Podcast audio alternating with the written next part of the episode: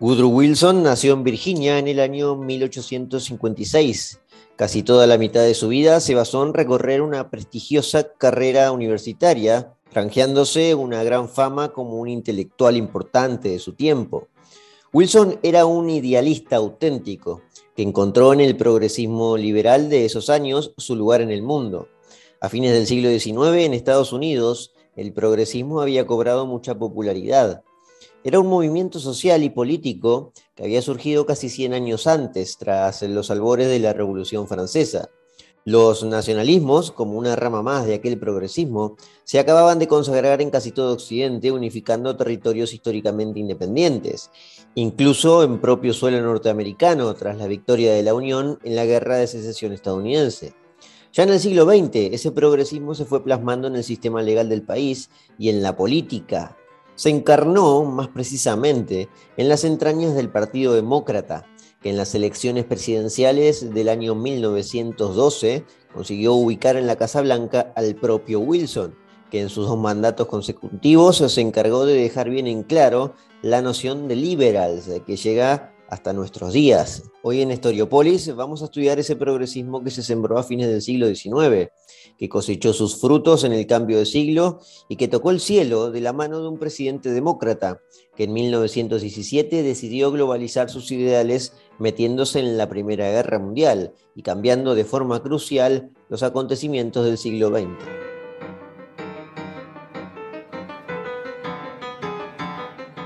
Wilson nació en el estado de Virginia, y luego se crió en el estado de Carolina del Sur. Dos estados, por supuesto, bastante emblemáticos para Estados Unidos, históricos, porque integraban parte de, las primeras 13 colonias cuando se fundó en 1776. Así que iba a estar siempre cerca de Wilson de lo que pasaba en Washington o lo que pasaba en Nueva York, muy cerca de donde se iba gestando el poder. Igualmente, en el momento en que nació Wilson, Estados Unidos no estaba todavía establecido como lo conocemos hoy. Todavía faltaban incorporarse varios estados a, esta nación que relativamente era bastante nueva. Wilson nació en el año 1856 y todavía faltaban por lo menos unirse 20 estados. De hecho, el último estado que se unió a Estados Unidos fue Arizona y lo hizo recién en el año 1912. Bueno, después se uniría también Alaska y Hawái, ya en los años 50, pero no cambiarían en esencia lo que es actualmente Estados Unidos. Y así como se crió en Carolina del Sur y atravesó años difíciles en Estados Unidos porque su niñez, en su niñez iba a ver cómo se gestaba y se desgarraba el país en dos en la guerra de secesión estadounidense, terminó realizando sus estudios en Nueva Jersey, que estaba un poco más al este incluso.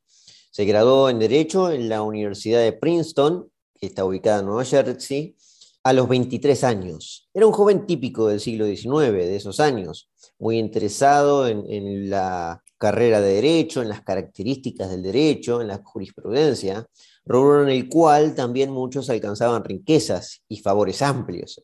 Eran en parte el derecho, la jurisprudencia y todo lo relacionado a esta materia parte de las disciplinas de moda. Sin embargo, a pesar de tanto entusiasmo, lo cierto es que Wilson terminó ejerciendo muy poco como abogado, apenas un año en Atlanta. Básicamente se terminó aburriendo de la abogacía. Otros, por su parte, asumen que no era lo suyo específicamente. Se terminó interesando más por el estudio de la historia y de las ciencias políticas. En este último aspecto fue que Wilson, casi ya con 30 años, se terminó doctorando en ciencias políticas en la Universidad Johns Hopkins y ya con un enorme prestigio universitario, porque toda su juventud y su vida ya de adulto se la pasó estudiando y participando de la política estudiantil de las distintas universidades, se fue granjeando un gran prestigio universitario y cerca de los 40 años volvió a su institución académica inicial, la Universidad de Princeton, en la que fue primero profesor de ciencias políticas y más tarde fue designado director de la facultad en el año 1902. Como dije, a Wilson le tocó ver y ser parte de una corriente liberal que venía a terminar con todos los males del mundo. Hablo de progresismo, claro. Pero claro, todas las ideologías en general vienen a terminar con todos los males del mundo, en esencia. Eso creen los idealistas. No debemos confundir el progresismo, del cual vamos a hablar en este capítulo, con la ola progresista de la década del 60, ya de 1960, que sí comparte casi todo con lo que se caracteriza hoy en día como progresismo.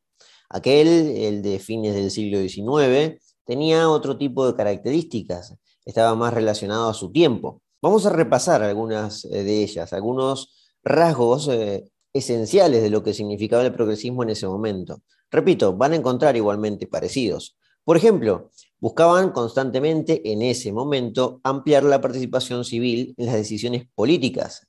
Esto ya hoy no, no sería muy válido ¿no? En, las repúblicas democráticas en general.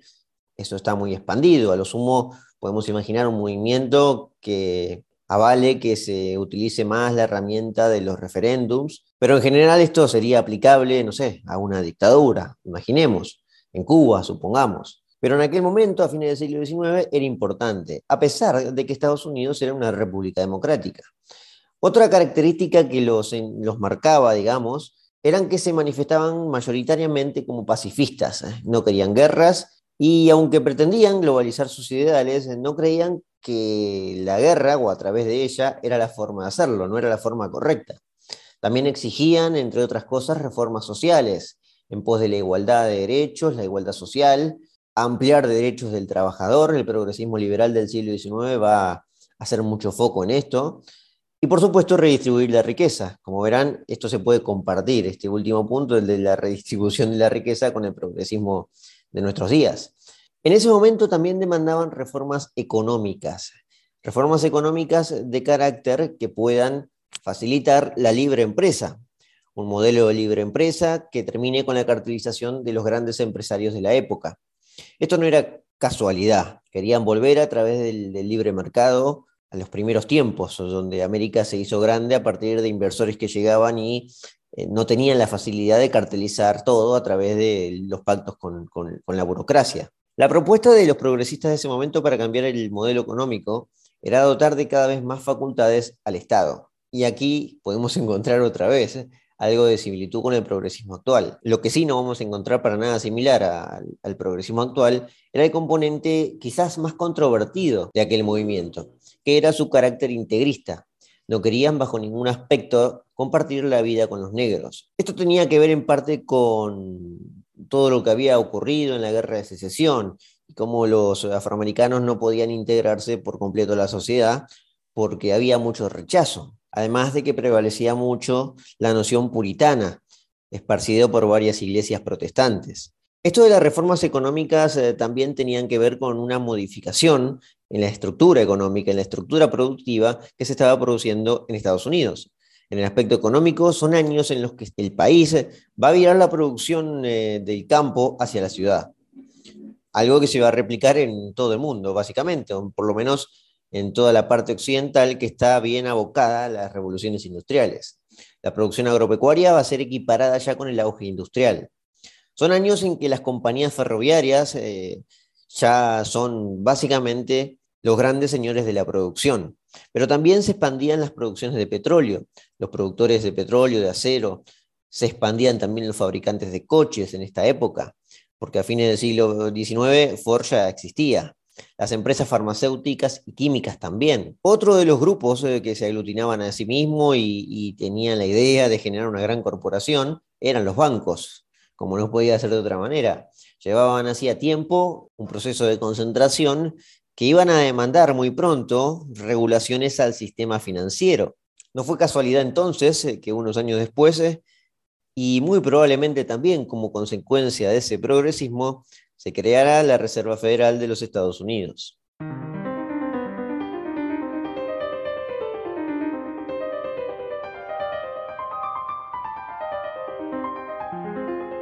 Todos estos grupos concentrados que se iban formando en Estados Unidos daban pie a que mucha gente y muchos trabajadores en general reclamaran contra los monopolios o la cartelización constante.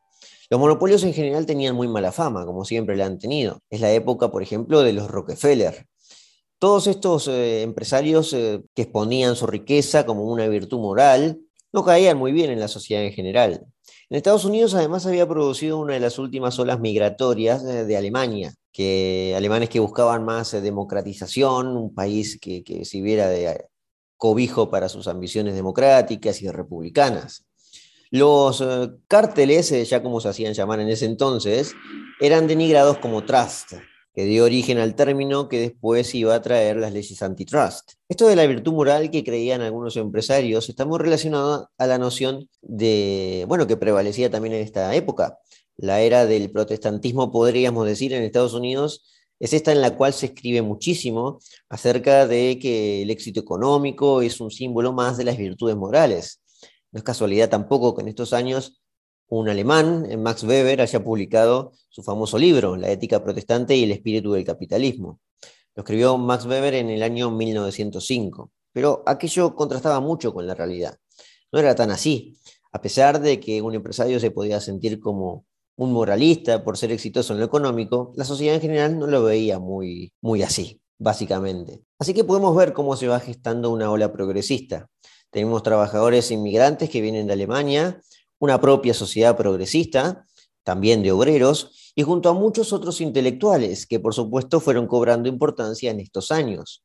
Todos observaban una concentración monopólica que compraba el poder político, y a, esto se venían a quejar. El movimiento progresista nace contra esto también.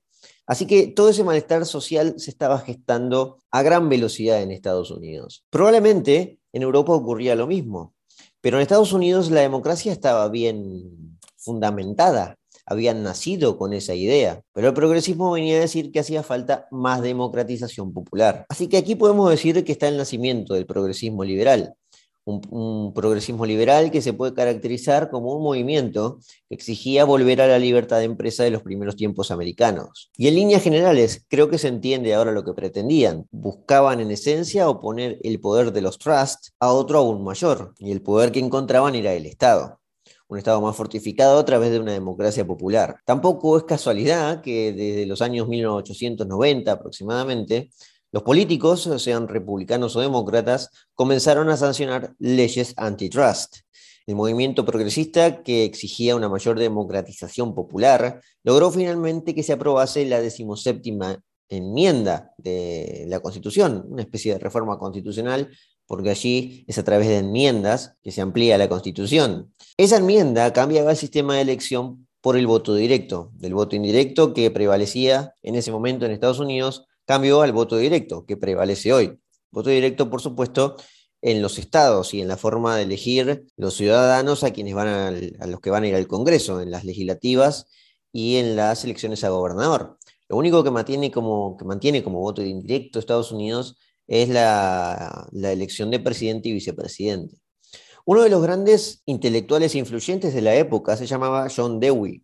Era un pedagogo y psicólogo, y por qué no filósofo estadounidense también. Venía a hablar también de lo mismo, de que se necesitaba mayor democratización y que a través de la educación y de la comunicación en general de la prensa, la sociedad iba a poder conseguir tener mayor participación política, que era en el fondo una de las bases de las exigencias progresistas. En parte también se puede caracterizar a este Dewey como un constructivista social.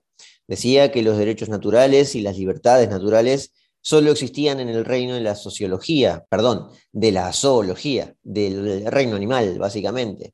Y que nosotros como seres humanos, al ser conscientes de nuestra evolución, es que podemos cambiar esos derechos, los derechos naturales y las libertades naturales, a través de la ingeniería social, digamos. Esta creencia también que sostenía Dewey de la prensa y de la libertad de prensa, fue también una evidencia de la época porque no fue casual que surgiera en ese momento una serie de periodistas eh, que se hacían ricos con tal de publicar ciertos artículos. El periodismo creció muchísimo en estos años también y fue conocido como la escuela de los McRackers, una corriente periodística ya de inicios del siglo XX que centró su atención en la realidad, en la realidad dura de la vida ciudadana.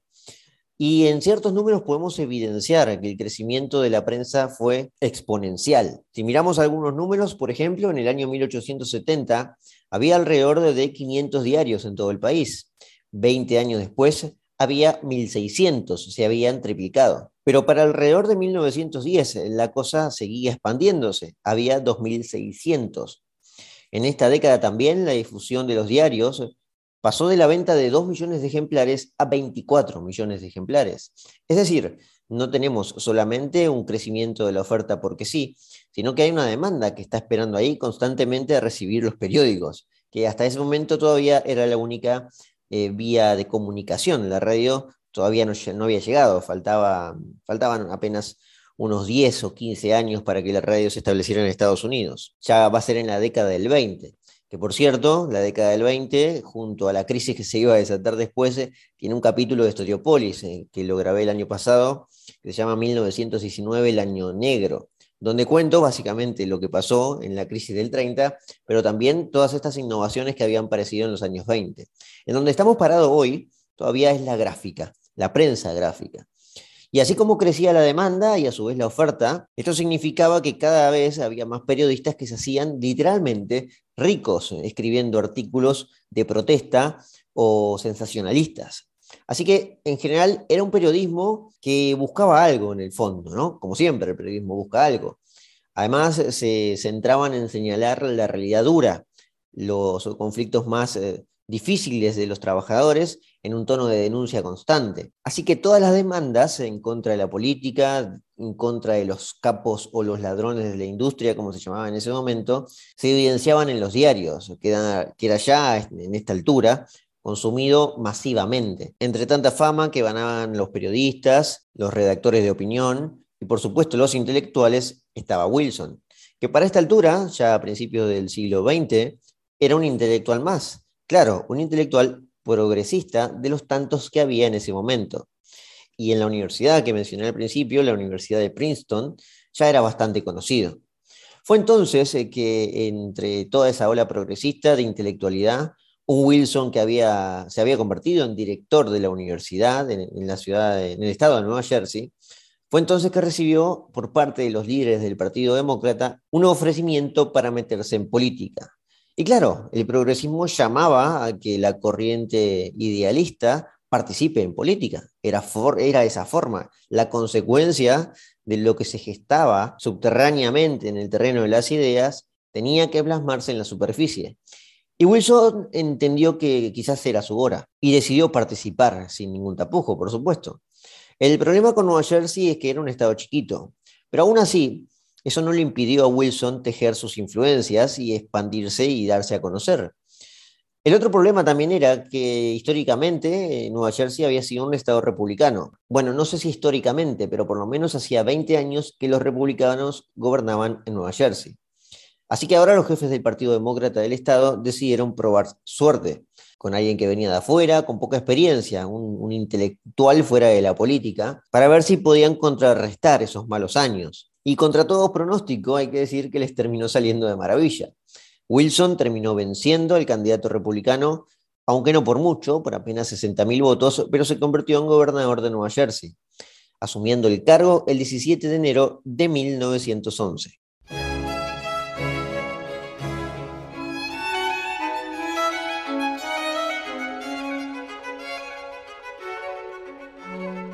Aunque es cierto que los jefes del Partido Demócrata vieron esa oportunidad de traer a un intelectual progresista en un momento en que el progresismo ya era una, base electoral importante para desterrar allá por fin a los republicanos, también lo vieron como una forma de, de controlarlo. Alguien que viene con poca experiencia quizás sea fácil de controlar, pero para nada fue así.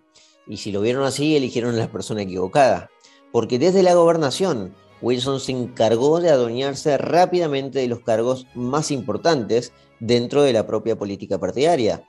Recambió absolutamente todos los nombres, todos los jerarcas del partido estatal, del partido de Nueva Jersey, claro, y empezó a poner a hombres de su confianza. Y a pesar de que era un estado chiquito y sigue siendo actualmente uno de los estados con menor población de los 50 estados que tiene Estados Unidos, fue haciéndose conocido muy rápido y el progresismo lo fue elevando como un líder nacional más temprano que tarde. Además llevó a cabo una serie de leyes reformistas que buscaban regular las condiciones del trabajo en su ciudad, en Nueva Jersey, en Princeton, e intensificó leyes eh, que por supuesto iban en contra de los monopolios. Así que su candidatura presidencial, en un contexto donde los republicanos también venían bastante bien, estaba más que cantada. Y al igual que en Nueva Jersey, le terminó saliendo todo redondo a Wilson. Los republicanos gobernaban Estados Unidos desde el año 1897 por supuesto, no la tenía fácil. Y el Partido Demócrata no tenía demasiadas figuras rimbombantes. Se subió a la ola del progresismo con Wilson y entonces era él al que tenían que poner sus fichas.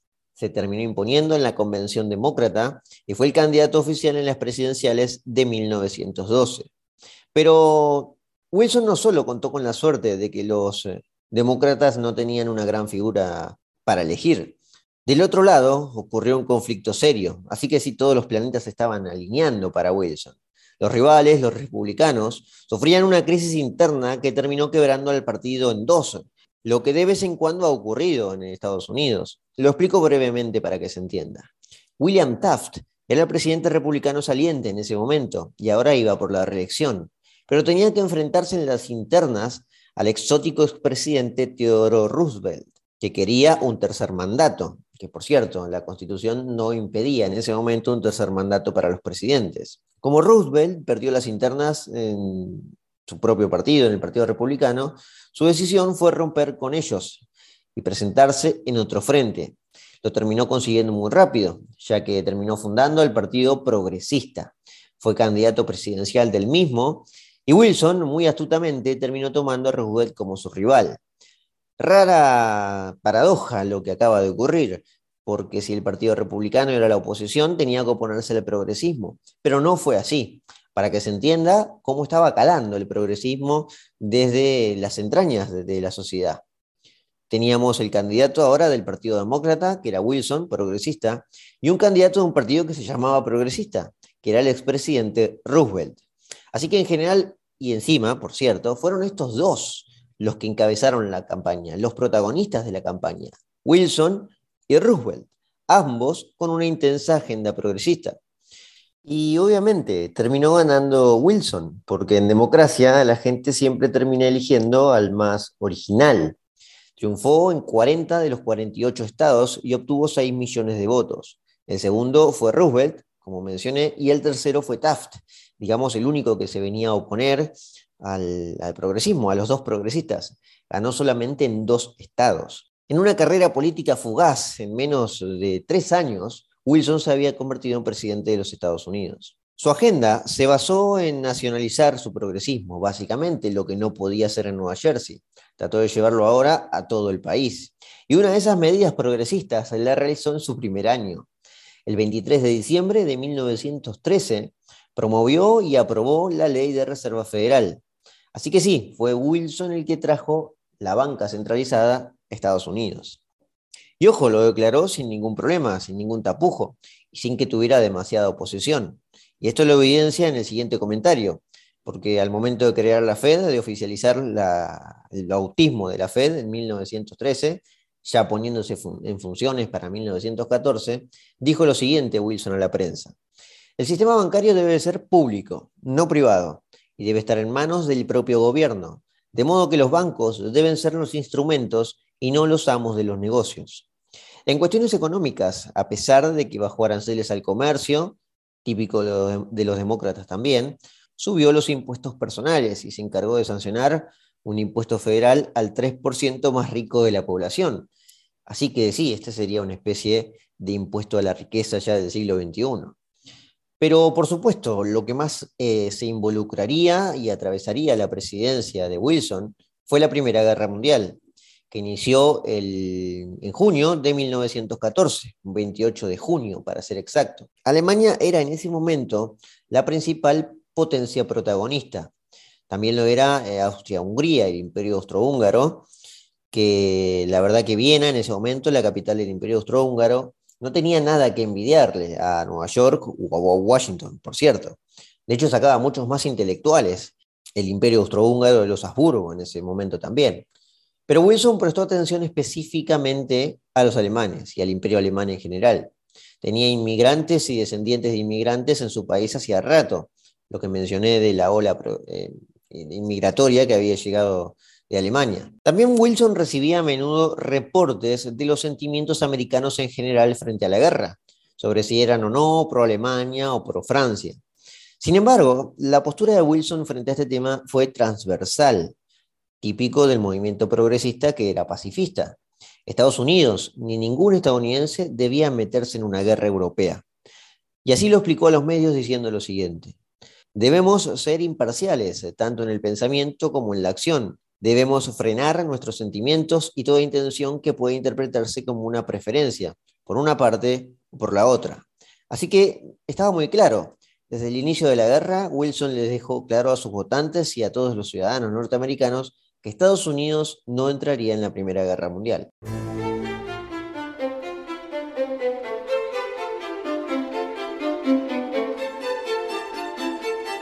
Por supuesto que esa era una declaración bastante falsa.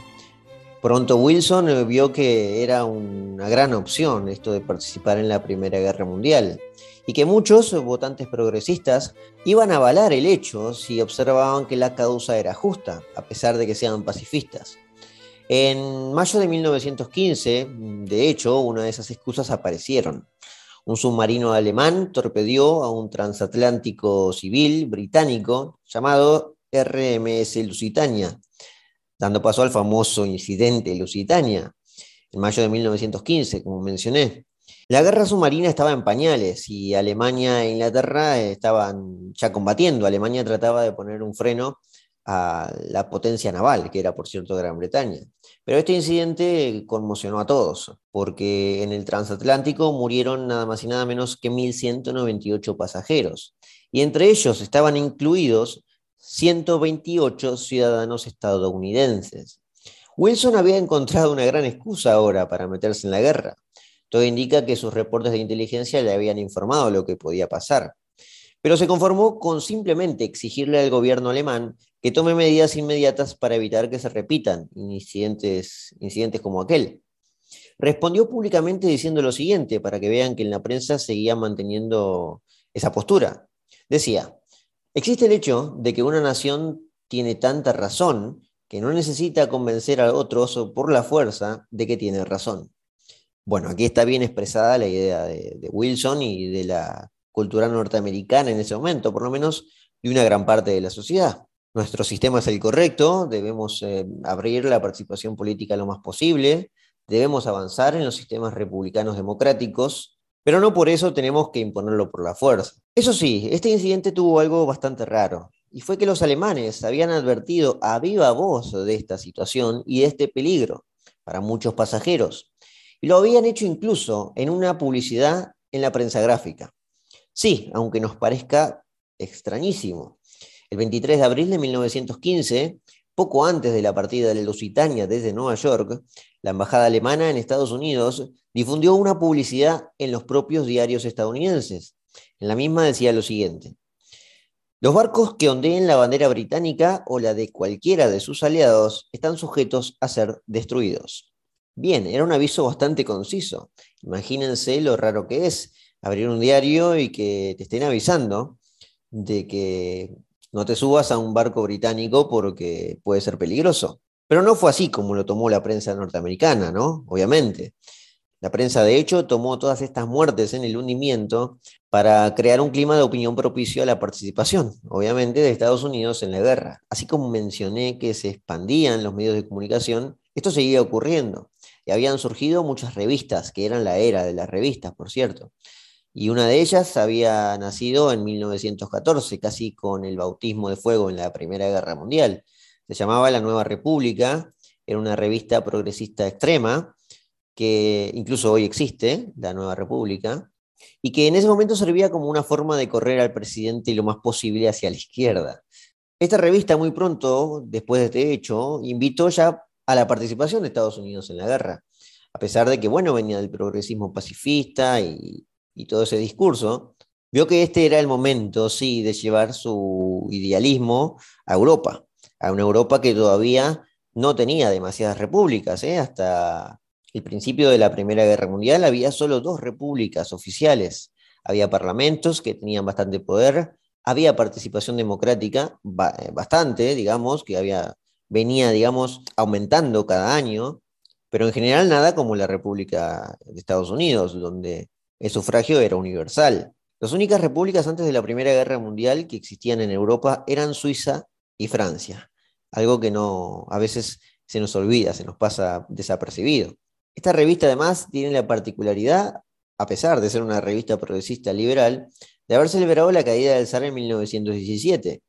Pero no solo fue la caída del zar, también fue la proclamación de los bolcheviques unos meses después, eh, que habían tirado al gobierno republicano de Alexander Kerensky. Los bolcheviques con Lenin tomaron el poder y luego vino Stalin. Y a Joseph Stalin, esta revista también lo apoyó, fue muy simpática con el modelo soviético que estaba implementando, soviético y republicano que estaba implementando la Unión Soviética en ese momento. Eso sí, ya cuando vino la Guerra Fría y la Segunda Guerra Mundial y, y la Guerra Fría posteriormente, terminó cambiando de parecer la revista. Pero bien, pronto apareció otro hecho para darle la excusa a Wilson, el anzuelo. En marzo de 1916, ya en el inicio, por cierto, una nueva campaña presidencial, donde Wilson se iba a presentar, por supuesto, para la reelección, un ferry desarmado bajo bandera francesa llamado Sussex fue torpedeado en el Canal de la Mancha y cuatro estadounidenses se contaron entre los muertos. El imperio alemán prometió restringir la guerra submarina a las reglas propias de la guerra de cruceros, lo que representaba, por cierto, una importante concesión diplomática para Estados Unidos. En el mientras tanto, la oposición se prendía a fuego, la oposición republicana me refiero, instaba cada vez más a una rápida expansión de la Armada, que, mm, sin embargo, con la supuesta negativa de Wilson, se terminó dando. Digamos que Wilson no puso frenos a lo que el Congreso en general aprobaba para que se expandiera la Armada. Todo indicaba que los estadounidenses eh, querían vengarse de lo que había pasado, primero con el Lusitania y luego con el Sussex. Al fin y al cabo había civiles estadounidenses que habían muerto y no tenían nada que ver. Así que en esta elección votarían los republicanos para meterse en la guerra y, bueno, cobrar un poco de venganza de lo que había ocurrido. Pero paradójicamente ocurrió todo lo contrario. Wilson ganó las elecciones y lo hizo prometiendo no entrar en la guerra los demócratas hicieron campaña con un lema que pasó a la fama, que decía, Wilson nos mantuvo fuera de la guerra.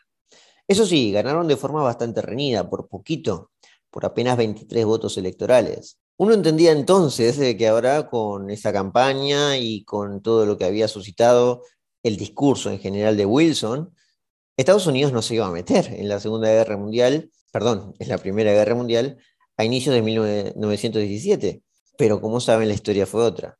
Unos meses después de asumir su segundo mandato y con bastante seguridad de haberse consolidado en las urnas, eh, Wilson empezó a dar riendas sueltas finalmente a su deseo tan anhelado. Evidentemente quería entrar en la guerra. El anzuelo, sin embargo, fue algo que se puede considerar mucho menos trágico que la muerte de civiles anteriormente. Surgió a través de un diario progresista que publicó una comunicación diplomática secreta en la que el imperio alemán buscaba convencer a México para que éste se uniera a Alemania en una guerra de frontera contra Estados Unidos. México, por supuesto, rechazó por completo esta petición, pero a Wilson no le importó demasiado. Convocó al Congreso de manera urgente, donde no solo le aprobaron la solicitud de entrar en guerra, porque muy rápidamente se convenció Wilson de que esto era un agravio muy serio, así que convocó al Congreso rápido le aprobaron todo. Incluso le avalaron una serie de políticas intervencionistas que se iban a aplicar en Estados Unidos como nunca antes se había visto.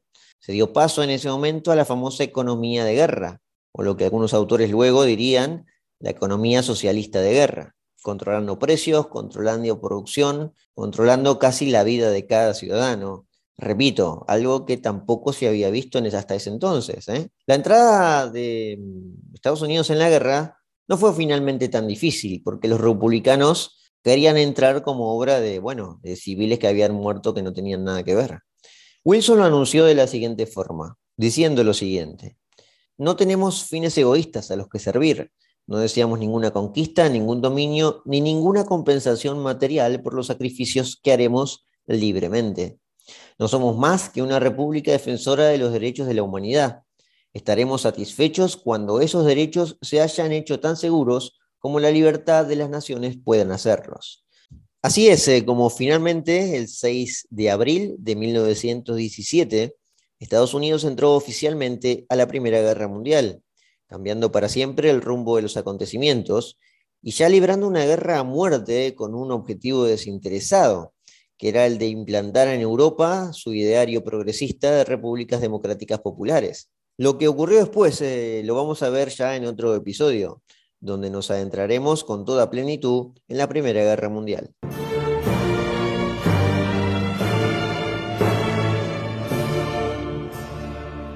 Muchas gracias eh, por sintonizar Historiopolis. En las últimas semanas hemos repasado varios capítulos dedicados a los países protagonistas en la Primera Guerra Mundial. Y faltaba, por supuesto, el Estados Unidos de Woodrow Wilson. Así que el próximo de esta saga será entonces uno, ahora sí, sobre la Gran Guerra. Me despido entonces, agradezco la compañía como siempre y los comentarios, y los espero en el próximo episodio.